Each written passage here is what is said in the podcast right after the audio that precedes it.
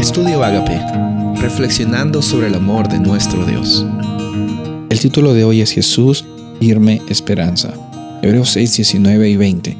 Tenemos como firme y segura ancla del alma una esperanza que penetra hasta detrás de la cortina del santuario, hasta donde Jesús, el precursor, entró por nosotros, llegando a ser sumo sacerdote para siempre, según el orden de Melquisedec.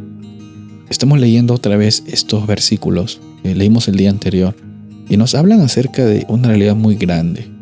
En Jesús podemos tener la tranquilidad y la certeza de que nuestras circunstancias pueden ir y venir, de que nuestros sentimientos pueden ir y venir.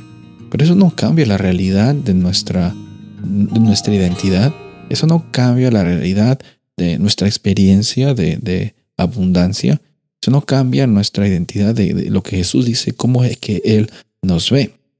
Que dice que tenemos esa firme y segura ancla de esperanza en los momentos difíciles, en las turbulencias de tu vida, en las tormentas que, vengan sobre ti. La realidad de la promesa de Dios es algo en lo cual podemos tú y yo descansar.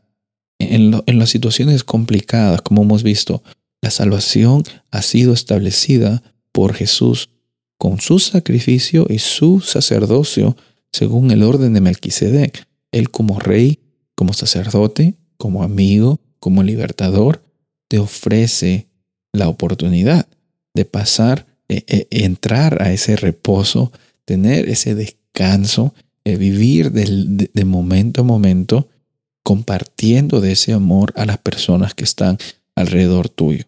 Ya no se trata de ti, lo que te pasa a ti, lo que te han hecho a ti, cómo es que es posible que, que eh, eh, el, trabajador con, con, que tú estás laborando te trata de esa forma, o tu jefe, un familiar, o cómo te han jugado mal a ti. No, se trata de que cómo es que es por medio de ti las personas están conociendo que hay esperanza incluso en los momentos difíciles que ellos están pasando, porque tú quizás estás pasando por momentos difíciles pero no estás dejando que tu identidad cambie por tus circunstancias ni, tus sentimientos, sino porque la certeza que tú tienes es contagiosa y los otros pueden ver que Jesús es tu firme esperanza.